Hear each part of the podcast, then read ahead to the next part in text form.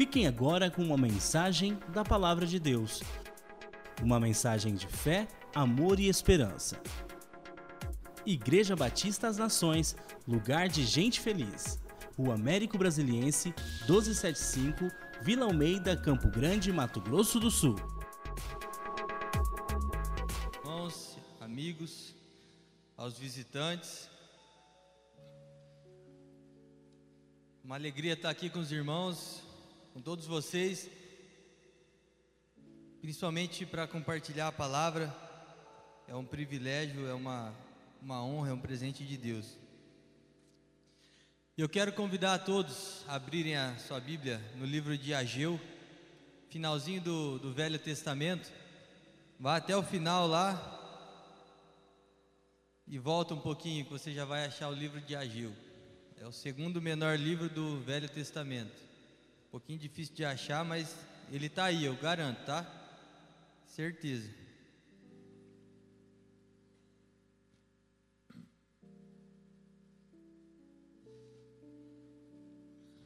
Ageu capítulo 1, versículo do 1 ao 11.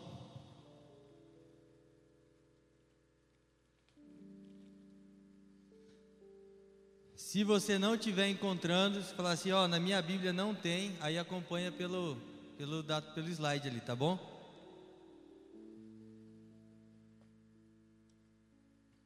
Acontece. Todos acharam? Aleluia. Então vamos à leitura do texto. Aquela ali é NVI mesmo? Ah, tá, a minha que tá errada. É porque o, o Rodrigo me cobrou, irmãos, que fosse a mesma versão que eu lesse que tivesse no Data Show. Eu falei para ele, falei, é, ele tá trabalhando, viu? Ele tá fazendo a parte dele. E aí eu falei para ele a NVI, mas a minha não tava. Então vamos lá, agora sim. No primeiro dia do sexto mês do segundo ano do reinado de Dario, a palavra do Senhor veio por meio do profeta Ageu ao governador de Judá, Zorobabel, filho de Sealtiel, e ao sumo sacerdote Josué, filho de Josadaque, dizendo: Assim diz o Senhor dos exércitos: Este povo afirma: ainda não chegou o tempo de reconstruir a casa do Senhor. 3. Por isso a palavra do Senhor veio novamente por meio do profeta Ageu. Acaso é tempo de vocês morarem em casas de fino acabamento, enquanto a minha casa continua destruída? Agora, assim diz o Senhor dos Exércitos: Vejam aonde os seus caminhos os levaram. Vocês têm plantado muito e colhido pouco, vocês comem, mas não se fartam, bebem, mas não se satisfazem, vestem-se, mas não se aquecem. Aquele que recebe salário, recebe-o para colocá-lo numa bolsa furada. Assim diz o Senhor dos Exércitos: Vejam aonde os seus caminhos os levaram. 8. Subam, subam o monte para trazer madeira, construam o templo para que eu me alegre e nele seja glorificado, diz o Senhor. Vocês esperavam muito, mas para a surpresa de vocês acabou sendo pouco. E o que vocês trouxeram para casa eu dissipei com o sopro. E por que fiz isso? pergunta o Senhor dos Exércitos. Por causa do meu templo, que ainda está destruído, enquanto cada um de vocês se ocupa com a sua própria casa. Por isso, por causa de vocês, o céu reteu o orvalho e a terra deixou de dar o seu fruto. Provoquei uma seca nos campos e nos montes, que atingiu o trigo, o vinho, o azeite e tudo mais que a terra produz, e também os homens e o gado. O trabalho das mãos de vocês foi prejudicado. Até aí. Vamos orar, feche seus olhos, abra o seu coração. Pai querido, Pai amado, estamos aqui na Sua presença, ó Deus, declarando todo o nosso amor a Ti, ó Pai, a nossa dependência. Senhor, te pedimos perdão pelos nossos pecados, pelas nossas falhas, ó Deus, por nossas atitudes que entristeceram o Espírito Santo do Senhor.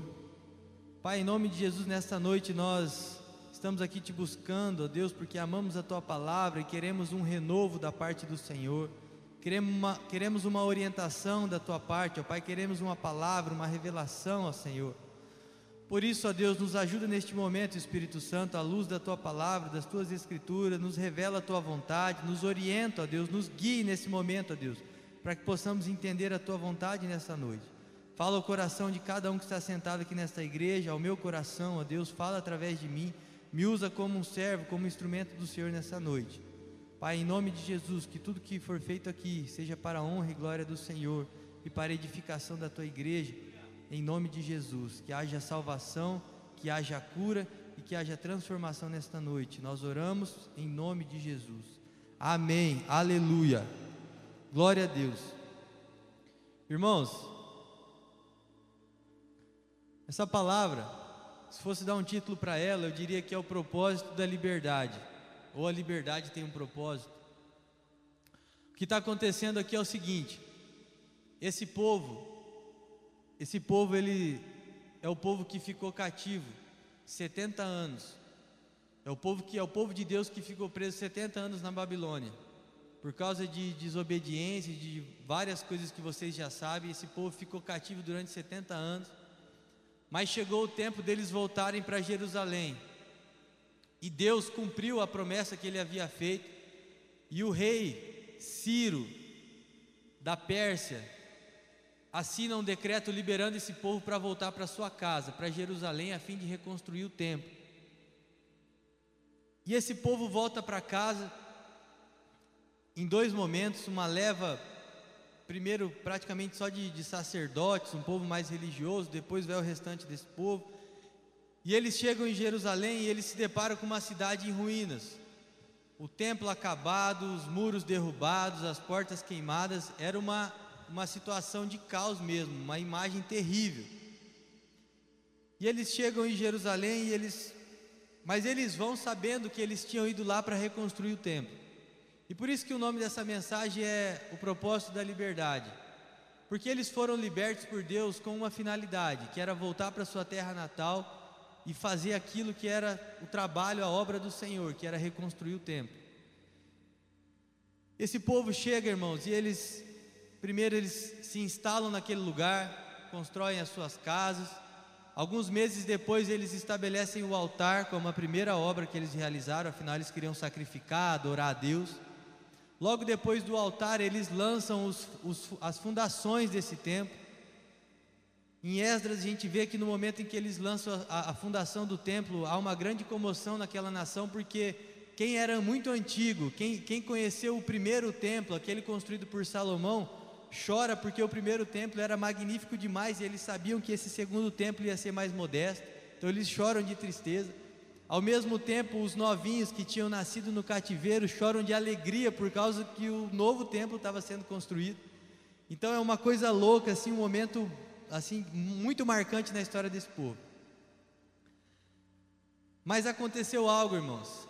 16 anos aproximadamente se passaram e esse templo não foi terminado, o templo não foi construído. É nesse contexto, é nesse, é nesse momento que o profeta Ageu é levantado por Deus para denunciar o pecado do povo. E Ageu aparece aqui já no momento marcante de novo para esse povo. Porque no versículo 1 a gente vê que acontece uma coisa extraordinária. No primeiro dia do sexto mês, pode isso. No primeiro dia do sexto mês do, mês do segundo ano do reinado de Dario, a, a palavra do Senhor veio por meio do profeta Ageu. Irmãos, isso gera algo tremendo porque eles havia muito tempo eles não recebiam a palavra do Senhor. De, havia um silêncio, houve um silêncio profético durante todo, praticamente todo esse período, e de repente a palavra do Senhor vem, e, e esse profeta ele está em público aqui falando com as pessoas, ele se dirige primeiramente a, aos líderes, depois ele vai para o restante do povo, e ele vem para denunciar um pecado dessa nação. É engraçado que quando a gente fala de pecado na Bíblia, eu não sei vocês, mas na maioria das vezes a gente pensa que pecado, quando Deus vai denunciar um pecado, o profeta vai denunciar um pecado, a gente pensa em algo terrível. É uma uma coisa assim, geralmente pecado moral muito grave, né? Uma imoralidade sexual, é o povo saqueando o templo, roubando o dia. A gente pensa um negócio muito louco assim, é muito grave. Mas esse pecado que o profeta vem denunciar aqui é um pecado que muitas vezes passa desapercebido em nossas vidas, assim como passou naquele povo, na vida daquele povo. É o pecado da acomodação. Porque esse povo, irmãos, eles, eles sabiam que eles tinham voltado para aquela terra para reconstruir o templo. Eles sabiam que era necessário reconstruir o templo. Eles sabiam, inclusive, que era importante reconstruir aquele templo. Mas eles não fizeram. E o texto nos mostra o motivo. Versículo 2 diz assim, ó, presta atenção: Assim diz o Senhor dos exércitos: Este povo afirma: ainda não chegou o tempo de reconstruir a casa do Senhor. Esse versículo já me chama a atenção porque Deus ele ele se apresenta, ele se manifesta já de forma muito imponente. Ele sabia que esse povo ia dar uma desculpa, irmãos. E ele vem denunciar exatamente essa desculpa e ele já chega chegando. Ele fala assim: ó, assim diz o Senhor dos Exércitos. Isso fala de poder, isso fala de soberania. Quando ele fala assim: ó, quem está falando com vocês não é qualquer Deus, não, mas é o Deus que pode todas as coisas. É o Deus para o qual não existe nada impossível. É o Deus que não adianta você vir com desculpinha esfarrapada, não, porque eu sou o dono de todas as coisas. Eu sou o Senhor dos exércitos. Aí ele continua dizendo, abre aspas, este povo afirma. Irmãos, sempre que Deus fala do povo de Israel, ele fala assim, o meu povo. Já perceberam? Deus sempre se manifesta, ele olha, o meu povo, sabe, a minha o, o, meu sacerdócio, sabe? Vocês são meus queridinhos. Sempre Deus ele se manifesta assim de forma carinhosa com a gente e, e deixando bem claro a quem o povo pertence, que pertence a Ele. Mas nesse momento, irmãos, Deus muda a sua fala e Ele diz assim: Olha, este povo. E eu fiquei pensando hoje, por que que Deus não falou o meu povo afirma? E é difícil imaginar isso, mas eu só consigo pensar que, que isso revela talvez uma chateação de Deus com o seu povo. Deus estava tão chateado a ponto de não falar, olha, o meu povo, mas este povo. Sabe por quê, irmãos? Porque esse pecado da, da apatia, da falta de, de dedicação às coisas de Deus, isso nos afasta do nosso Pai, isso nos afasta do Senhor.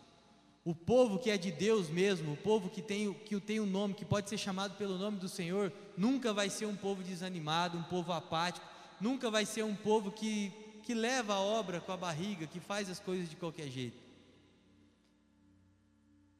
O descaso, irmãos, não tem nada a ver com o povo de Deus. O descaso pela obra, pelas coisas do reino, ele distorce quem nós somos, a ponto de Deus não nos chamar mais de, no, de meu povo, mas de este povo. E ele, aí ele revela, irmãos, a grande desculpa. Este povo afirma: ainda não chegou o tempo de reconstruir a casa do Senhor. Eles acreditavam que não estava na hora ainda de terminar aquele tempo, sabe por quê? Porque eles tiveram que enfrentar muitas dificuldades.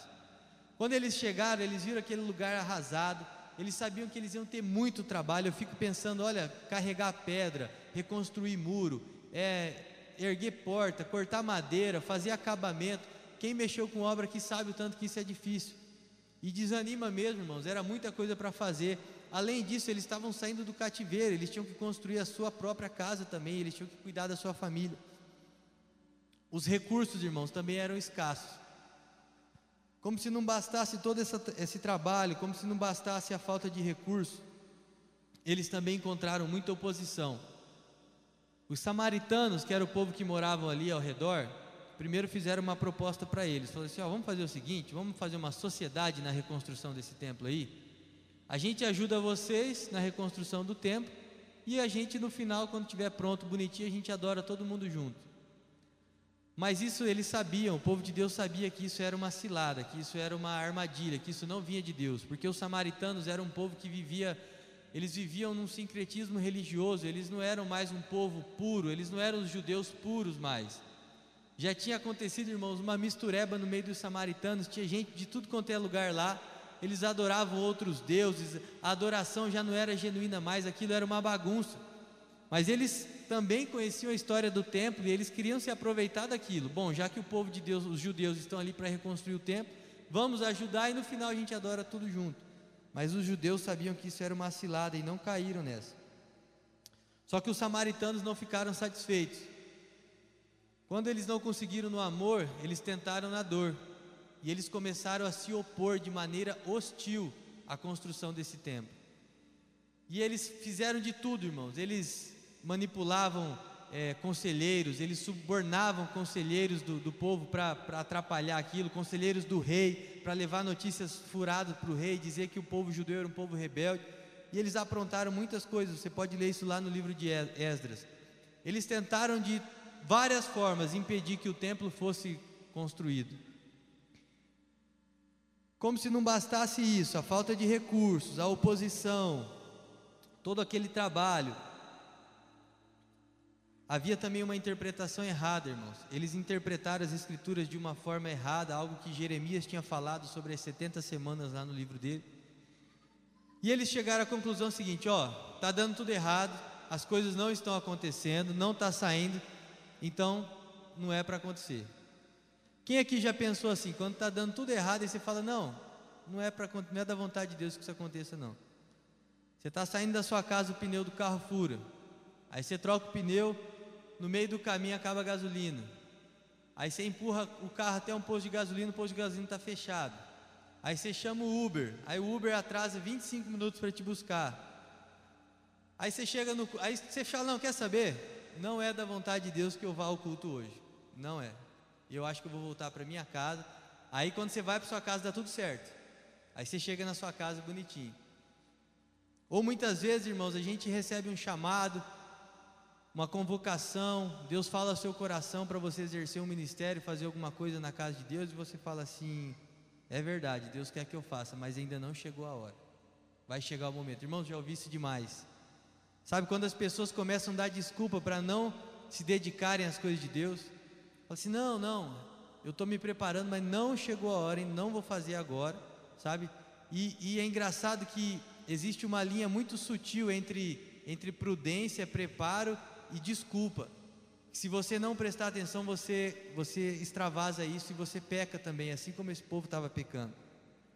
Claro que existe planejamento para as coisas, a gente tem que se preparar, né? Você não tem que sair, sair igual doido fazendo um monte de coisa de repente, mas a gente tem que se dedicar às coisas de Deus e não dar desculpas. E foi o que esse povo estava fazendo. Eles falaram assim: olha, não chegou o tempo, tá bom? Vai chegar a hora, a gente vai fazer uma hora, mas não é agora. Versículo 3: Por isso a palavra do Senhor veio novamente por meio do profeta Ageu, e aí agora ele vem, irmãos, e fala direto para o povo, porque no versículo 2 ele estava falando para os líderes. E, ele fala para o povo de novo: ó, acaso é tempo de vocês morarem em casas de fino acabamento, enquanto minha casa continua destruída? Irmãos, esse povo que deu desculpa para Deus, falando assim: ó, não está na hora ainda, é melhor a gente esperar porque está dando muita coisa errada, a gente está sem dinheiro no bolso, é, tem muita oposição e parece que não é para acontecer agora. Esse povo, irmãos, voltou correndo para suas casas, e aí sim, como era a casa deles, aí eles começaram a fazer com vontade. Não, pera aí, agora a gente tem que ajeitar o nosso barraco aqui e eu não vou morar em qualquer lugar não. Irmãos, e, e, e o texto vai é, mostra para a gente, não só esse texto, mas outros textos também, que esse povo é, começou a, a, caprichar na sua casa. Na casa dele, irmãos, não tinha miséria. Sabe, para ajeitar a casa deles, eles tinham pressa. Para ajeitar a casa deles, não podia esperar para outro dia, mas eles começaram a se dedicar à construção das suas casas. Irmãos, esse povo voltou para sua casa, para sua família e começou a se dedicar aos seus próprios negócios também. Porque afinal de contas havia poucos recursos e eles tinham que de alguma forma levantar recursos para se sustentarem naquela terra. E eles começaram a trabalhar demais, eles começaram a fazer negócios, eles começaram a construir casas bonitas. E no versículo 5, o profeta continua: Agora, assim diz o Senhor dos Exércitos: Vejam aonde os seus caminhos os levaram. Em outras traduções, o profeta diz assim: Olha para o seu passado, olha para o que vocês têm plantado há alguns anos e presta atenção no que vocês estão colhendo. Vocês têm plantado muito e colhido pouco. Vocês comem, mas não se fartam, bebem, mas não se satisfazem vocês vestem-se, mas não se aquecem. Aquele que recebe salário, recebe-o para colocá-lo numa bolsa furada. E enquanto isso, irmãos, o templo, a casa do Senhor continuava destruída. Aqui Deus está chamando o povo para uma reflexão. Deus está chamando o povo para olhar assim: olha, presta bem atenção do jeito que vocês têm vivido. Vocês estão igual maluco, correndo de um lado para o outro, cuidando das suas próprias coisas vocês estão vivendo em casa bonita, vocês têm negócios que, que rendem, mas vocês nunca estão satisfeitos. Você já conheceu alguém que come picanha, que assa picanha todo fim de semana, mas está sempre insatisfeito, está sempre reclamando? Você conhece alguém que anda em carro importado ou que só veste roupa de marca, mas que não é feliz? Era esse povo. Era um povo que que fazia investimentos errados, irmão. Engraçado que todo investimento que a gente faz errado, que não tem nada a ver com as coisas de Deus, não traz satisfação nenhuma. Às vezes traz um resultado momentâneo, você faz um investimento grande, aquilo te rende lucro, não sei o que, dividendos e tal, mas sem sentido. Versículo 7, aliás, eu vou, eu vou passar para o versículo 9, depois eu vou voltar no versículo 7. Vocês esperavam muito, 9. Vocês esperavam muito, mas para surpresa de vocês acabou sendo pouco. E o que vocês trouxeram para casa eu dissipei com um sopro. E por que fiz isso? Pergunta o Senhor dos Exércitos. Por causa do meu templo que ainda está destruído, enquanto, enquanto cada um de vocês se ocupa com a sua própria casa enquanto cada um de vocês se, se ocupa com a sua própria casa. Por isso, por causa de vocês, o céu reteu o orvalho e a terra deixou de dar o seu fruto. Provoquei uma seca nos campos e nos montes, que atingiu o trigo, o vinho, o azeite e tudo mais que a terra produz. Irmãos, presta atenção que Deus está falando em primeira pessoa. Eu fiz isso. Eu provoquei. O trabalho das mãos de vocês foi prejudicado. Aqui acontece algo que a gente nunca imagina que pode acontecer, que é Deus agindo contra nós, contra o nosso trabalho. Sabe, Deus fala assim, ó, sabe quem é o agente da frustração de vocês? Sou eu. Sou eu que estou impedindo. Sou eu que estou deixando as, que não estou deixando as coisas acontecerem. Sou eu que estou impedindo a sua prosperidade, a sua felicidade, a sua satisfação. Sou eu que estou impedindo que você tenha uma vida plena. E sabe por quê? Porque a minha casa está destruída porque a minha obra foi abandonada, porque a, dedica a sua dedicação é simplesmente as suas coisas e não as minhas. Dizem que nessa, nesse período, irmãos, os sacerdotes, eles precisaram ir até os campos, plantar e trabalhar como agricultores, porque as pessoas deixaram de levar os dízimos e as ofertas aos templos, ao templo, ao sacerdote e eles não tinham mais como se sustentar. E eles tiveram que deixar o seu ofício estabelecido por Deus, ir aos campos trabalharem, colocar a mão na massa, produzir para ter renda, para ter sustento, porque as pessoas estavam é, negligenciando até os dízimos e as ofertas. Esse povo simplesmente começou a olhar para o próprio umbigo, começou a fazer a sua vontade, correr atrás dos seus próprios planos, dos seus sonhos. Eles queriam andar de carro zero, carro do ano, eles queriam se formar na faculdade, eles queriam comprar uma casa nova, eles queriam viajar para a praia no final do ano. Eles queriam garantir um futuro para os seus filhos, eles não queriam que os filhos passassem a necessidade que eles passaram um tempo atrás. Esse povo se tornou completamente materialista. Enquanto isso, o templo do Senhor estava abandonado. Irmãos, e o templo do Senhor, talvez você pense assim: poxa, mas eu não estou entendendo, porque não tem templo nenhum para a gente reconstruir hoje.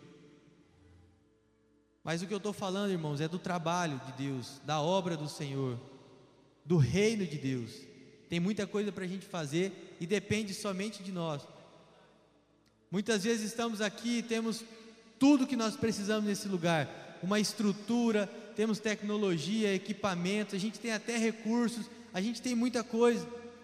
Mas por que, que nada acontece de diferente? Por que, que realmente a gente não enche essa igreja? Por que, que as pessoas não vêm? Por que, que a, o bairro não é transformado? Por que, que a cidade não é salva? Por que, que o evangelho não chega às pessoas e o reino de Deus não cresce? Porque nós abandonamos a construção do templo, abandonamos essa obra para cuidar da nossa própria vida. E nós temos argumentos, nós temos desculpas. Que fala, você, você muitas, quantas vezes você disse assim: se eu não levantar e ir atrás do meu trabalho, ninguém vai trazer pão aqui na, no meu portão, não. Então eu preciso correr atrás. Se eu não trabalhar, se eu não correr atrás do meu sustento, ninguém vai pagar minhas contas, não. Mas o reino de Deus não é assim que funciona. O reino de Deus, a gente prioriza primeiro as coisas de Deus, e as outras coisas são acrescentadas. Deus fala assim para nós: olha, cuide das minhas coisas, que eu vou cuidar das suas. Eu não vou deixar faltar nada do que você precisa, mas você foi liberto, você foi tirado do cativeiro, você saiu da Babilônia, você foi salvo por um propósito, e esse propósito é fazer a minha vontade, é cuidar das minhas coisas, é viver o meu reino. O que acontece é que muitas vezes nós invertemos os valores, nós esquecemos que fomos libertos por causa de um propósito eterno, de um propósito celestial. E às vezes a gente está achando que Jesus salvou a gente, que morreu naquela cruz no nosso lugar, para a gente tirar férias. Jesus me salvou, Jesus morreu no meu lugar para que eu seja próspero, tenha dinheiro, para que eu vá para a praia, para que eu ganhe de carro novo. Afinal, eu sou filho do rei, né? Filho do rei é príncipe, então eu tenho que ter uma vida de príncipe. Irmãos, esse evangelho não existe, isso é uma enganação. Nós fomos libertos para fazer a vontade de Deus nessa terra, para fazer o reino de Deus crescer, para reconstruir o templo, sabe? Para cuidar das pessoas, para cuidar do coração das pessoas, para pregar o evangelho para ministrar cura, para levar consolo àqueles que estão tristes, para fazer uma oração por aquele que está enfermo, abandonado, para ajudar o órfão, a viúva, os pobres. O propósito da nossa liberdade é esse. E a gente sabe, eu sei, você sabe disso, eu não estou te falando nada novo. Não existe nenhuma revelação nisso que eu estou compartilhando com os irmãos. Eu estou apenas expondo um texto e tentando explicar ele. O que acontece é que a gente inverteu a, as prioridades. E por causa do descaso, a gente não tem se dedicado às coisas de Deus como deveria. Irmãos, eu sou o primeiro. Hoje, quando eu estava orando, eu falei assim: Deus, geralmente quando a gente vai pregar, vai falar alguma coisa, a gente se preocupa muito assim: será que as pessoas vão entender o que eu estou falando? Será que essa mensagem eu vou conseguir ser claro? Então Deus me usa. Quem, quem prega tem mania de orar assim: Deus me usa. Eu quero ser um instrumento, eu quero falar com meus irmãos, eu quero que eles ouçam a Sua voz através de mim. Mas enquanto eu estava orando, Deus falou assim para mim: Cara, você está orando errado. Na verdade, você tem que orar para que você seja o, o primeiro a cumprir essa palavra aqui. O que vai me agradar, o que vai me agradar é que você seja um exemplo de dedicação, é que você seja um exemplo de servo. Você vai lá, vai falar, às vezes você vai falar um monte de bobeira lá na frente, seu tom de voz é, não vai agradar, às vezes você pode falar até alguma coisa meio nada a ver, mas o Espírito Santo vai falar com quem tem que falar nessa noite, vai convencer quem tem que convencer, e se essa palavra tiver que transformar a sua vida, vai transformar, mas não é por causa de mim.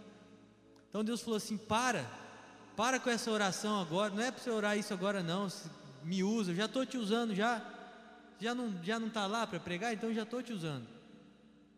O que eu quero é que você seja o primeiro a obedecer essa palavra. E aí nesse momento, irmãos, eu voltei a esse versículo onde onde o profeta fala assim: Vejam aonde os seus caminhos os levaram. E eu comecei a repensar a minha vida, porque essa é uma palavra, irmãos, é uma profecia que denuncia o pecado do, do, descaso, o pecado da, da preguiça, pe... mas é uma, é uma profecia que vem chamar o povo para uma reflexão.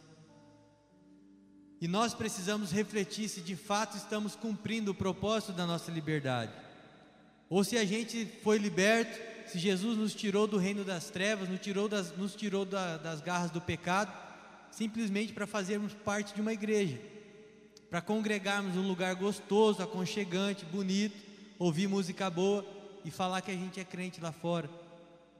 Sabe, o reino de Deus não pode se resumir na nossa vida a um encontro de célula, a uma reunião de domingo, um culto de segunda-feira. Não pode se resumir ao nosso modo de, de falar, ao nosso linguajar, nossas gírias ser um, fazer parte do reino de Deus e cumprir o propósito de verdade não tem a ver com ouvir música gospel, não. E quantas e quantas vezes, irmãos, fazendo uma reflexão sincera, a gente se pega dessa forma, vivendo assim, e a casa do Senhor mesmo abandonada, porque a gente está cuidando só das nossas coisas. Eu falei, meu Deus, misericórdia. Eu preciso cuidar das coisas de Deus, daquilo que o Senhor confiou para mim, com a mesma dedicação que eu cuido da minha casa com a mesma dedicação que eu cuido das minhas coisas, sabe, das coisinhas que eu tenho lá em casa que eu gosto, que eu limpo, que eu cuido. Eu preciso cuidar com a mesma, com o mesmo empenho, com a mesma vontade e com a mesma pressa. Sabe por quê? Porque se eu chegar lá em casa hoje, tiver uma lâmpada queimada, se tiver uma tomada estragada, tiver um chuveiro que não está prestando, irmãos, eu, eu já começo a dar uns tremer assim. A Carolyn sabe. Às vezes a Carolyn fala assim: espera, semana que vem você vai lá e, e compra isso. Não dá. Eu, passo e eu olho esse negócio aqui estragado, não dá. Eu vou ter que ir lá agora. E aí eu vou lá, compro e troco e eu fui pintar minha casa no começo do ano. Eu falei, enquanto eu não ver essas paredes aqui todas pintadas, eu não vou sossegar. E às vezes a Carolyn falava para mim, espera um pouco, descansa, para, vamos tomar um tereré, vamos comer. Você tem as suas férias inteiras para fazer isso. Eu falei, mas eu não quero passar minhas férias todas pintando. Quero acabar logo. Aí eu comecei a lembrar dessas coisas e eu falei, era assim que eu tinha que ser no reino. Eu não podia ver, eu não podia ser da forma como eu tenho sido sabe, ver algo que, que precisa de pressa, que precisa de empenho e dedicação e deixar para depois. E muito do que a gente tem feito relacionado ao reino de Deus, à obra do Senhor, a essa igreja, a essa casa, é deixar para depois. É pensar assim, ainda não chegou o tempo. Ou pior, tem quem faça. Não é assim? Porque eu sei, irmãos, que se eu não fizer nada para que o culto de domingo aconteça, eu vou chegar aqui e o culto vai acontecer, porque o pastor, o Denis, os irmãos da integração, o Rodrigo, está todo mundo trabalhando igual louco a semana inteira para o culto acontecer. E eu sei que se eu não fizer nada, isso vai acontecer do mesmo jeito. Mas o que Deus está falando para nós é: olha, você tem um papel nessa obra, você é uma peça fundamental. Eu te tirei do império das trevas por um propósito, e é para você fazer as coisas de Deus com empenho, com dedicação. A obra, irmãos, depende de nós sim. A obra é do Senhor, Ele é o dono, Ele se apresenta aqui: olha, eu sou o Senhor dos exércitos, então pare de me dar desculpa, porque tudo que vocês precisarem eu vou dar. Não existe nenhuma dessas oposições aí que eu não possa vencer. Sabe, tinha edito do rei contra eles, tinha falta de recurso, tinha gente se opondo, querendo matar eles, literalmente. Eles tiveram que se defender, armar guardas ali, enquanto uns carregavam tijolo, outros estavam de guarda. Então pensa que o negócio estava louco mesmo. E Deus está falando para eles assim: olha, nenhuma, nenhuma dessas coisas que você acha que é empecilho, que é obstáculo para você, é grande demais para mim, porque eu sou o Senhor dos exércitos. Então para de dar desculpa, para de dar desculpa. Sempre vai ter resistência e sempre vai ter oposição. Mas Deus está falando para a gente: olha, se levante. Versículo 7: Assim diz o Senhor dos exércitos Vejam aonde os seus caminhos os levaram.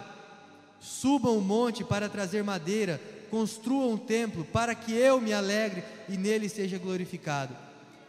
Deus está chamando esse povo, Deus está motivando esse povo, está falando assim: olha, levanta o seu bumbum da cadeira e vai trabalhar. Esse povo estava com casa bonita, irmãos, casas apaineladas, dizem a, diz a tradução, sabe? A casa desse povo estava parecendo casa real eles tinham coisas na casa deles que um rei tinha no seu palácio, enquanto o templo estava destruído. E eles, não, não chegou a hora ainda, daqui a pouco. Nenhuma prosperidade material, irmãos, vai nos satisfazer. E Deus fala assim para ele: olha, para eles, deixa as coisinhas de vocês aí, sabe? Não vai acabar, não, deixa aí. E vem cuidar das minhas coisas. Suba um monte para trazer madeira. Ele estava convocando o povo ao trabalho mesmo. Eu fico imaginando que subir o monte, trazer madeira, devia ser um negócio trabalhoso, porque tem que cortar, tem que carregar. Não tinha energia elétrica, não tinha é, bomba hidráulica, não tinha nada lá assim, dessa tecnologia que a gente tem hoje, irmão. Então era no braço, tinha que carregar, tinha que trazer, tinha que arrastar, suar, fazer força. Mas é o reino de Deus, é assim. O reino de Deus não é para quem quer ficar na maciota.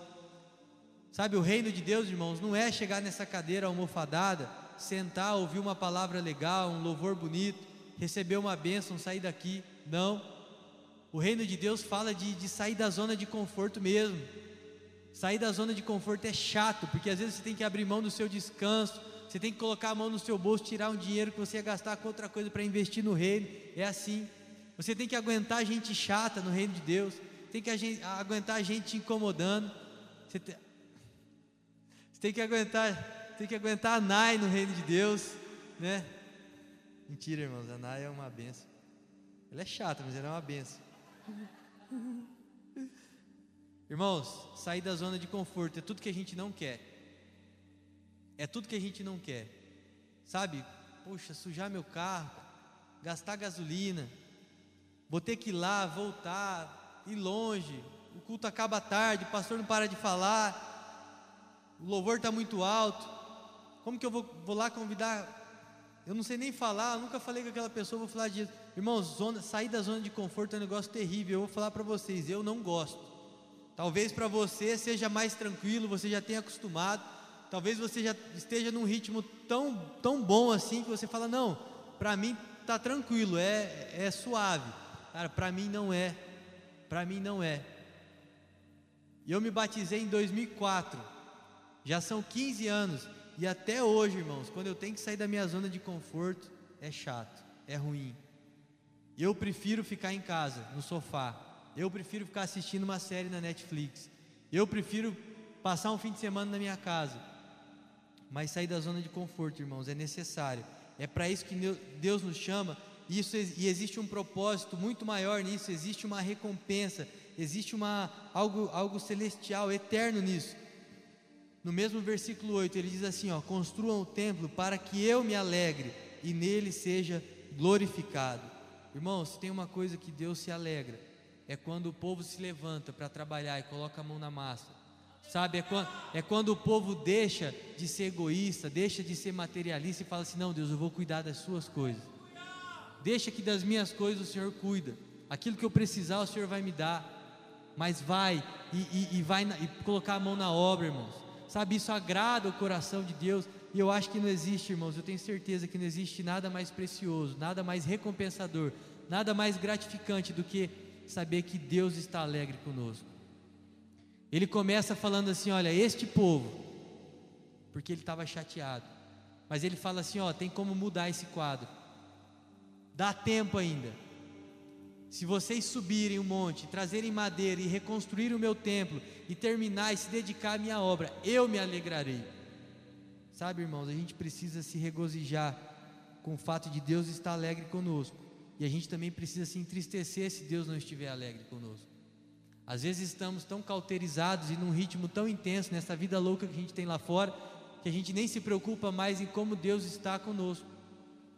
Deus está alegre, Deus está triste comigo, o que Deus está pensando de mim? Se tem alguém que, que eu devo satisfação e que eu devo a minha vida em troca, toda a minha gratidão é a Deus. Só que ele não para por aí, ele fala assim: ó, para que eu me alegre e nele seja glorificado. Irmãos, esse é o propósito da nossa liberdade. É por isso que somos igreja, é por isso que fomos salvos. É para glorificar a Deus. Estamos aqui para glorificar a Deus. Estamos aqui para alegrar, alegrar o coração do nosso Pai e glorificar o nome dEle, exaltar, anunciar. E como que nós fazemos isso? Nos dedicando à obra do Senhor.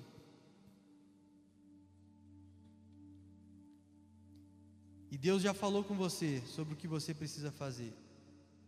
Deus já te mostrou a sua zona de conforto, de onde você precisa sair. Deus já tocou no seu coração há muito tempo atrás que você precisa fazer mais que você precisa amar mais, que você precisa cuidar de pessoas, que você precisa se envolver no ministério, numa célula, na igreja. Deus já te falou há muito tempo porque você está negligenciando o dízimo e Deus já falou que isso é pecado. Mas às vezes a gente prefere ficar numa zona de conforto e não muda de atitude. Essa profecia, essa palavra, irmãos, chama esse povo a uma reflexão e uma mudança de postura. Nós não podemos negligenciar o trabalho de Deus. Eles estavam mais preocupados com as suas próprias coisas. Eles tinham perdido o foco principal. E eles estavam sofrendo, irmãos, as consequências. Quando não fazemos a vontade de Deus, quando, nos, quando deixamos de nos dedicar à obra de Deus, nós sofremos as consequências. Sabe, é, é o salário que entra num saco furado. É, é, é beber, comer, mas não se satisfazer nunca.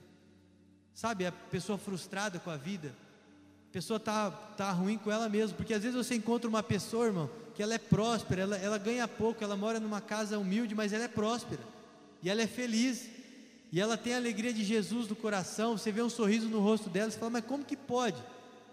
Não tem um carro para andar, anda de ônibus para cima e para baixo, às vezes anda a pé, não come carne todo dia, está usando a mesma roupa faz cinco anos e está feliz, como que pode? Mas é uma pessoa próspera, uma pessoa feliz. E às vezes a gente tem tudo, até mais do que precisa, às vezes sobra. e a gente é azedo, tá, tá, tá frustrado, sabe? Tá insatisfeito, parece que nada tá bom, nada tá legal, nada tá dando certo. A prosperidade que vem de Deus, ela não tem nada a ver com a quantidade de coisas que você tem, não tem nada a ver se está sobrando, se você está ou com o preço das coisas que você tem, não. Mas a prosperidade que vem de Deus é uma prosperidade que satisfaz. E esse povo estava sofrendo essas consequências por causa da desobediência. Gálatas 5:1 diz assim: Foi para a liberdade que Cristo nos libertou. Portanto, permaneçam firmes e não se deixem submeter novamente a um julgo de escravidão. Nós não podemos voltar atrás, irmãos, e não podemos desprezar a liberdade que Cristo nos deu. Nós precisamos vivê-la de forma intensa, plena, 100%. Então, essa palavra que eu venho compartilhar com os irmãos é uma palavra muito simples, curta, mas é uma palavra que eu trago e espero que, que gere no coração da igreja a mesma coisa que gerou no meu coração. Primeiro foi um, irmãos, desculpa a forma de falar, mas foi um tapa na minha cara essa palavra. Porque foi Deus falando para mim claramente, falou assim: "Poxa, você já até pregou sobre isso já, cara, muito tempo atrás". E era para você estar tá dando gás, era para você estar tá se esforçando mais. Você pode se esforçar mais. Eu te conheço, eu sei que quando você quer, você faz melhor do que você tem feito. E que essa palavra fique no seu coração, não para te desmotivar, porque o profeta ele denunciou o pecado, ele falou sim da chateação de Deus, mas ele falou assim, ó, Bora. Levanta, bora para a lida, vamos, sacode a poeira e vamos para cima. Não é para ficar parado não. Vamos alegrar o coração do nosso Deus, vamos glorificar o nome dele, porque foi para isso que a gente foi chamado. Foi para isso que Deus te salvou, foi para isso que Deus te libertou. A nossa liberdade, irmãos, ela tem um propósito, e é um propósito celestial. É um propósito eterno. Buscar em primeiro lugar o reino de Deus e todas e a sua justiça e todas as demais coisas serão acrescentadas. Amém? Aleluia. Que Deus te abençoe com essa palavra. Que você possa ir para sua casa, que você possa pensar nisso. E em nome de Jesus, que nós, como igreja, irmãos, sejamos muito melhores. Possamos fazer muito mais do que nós temos feito. Em nome de Jesus. Amém? Aleluia.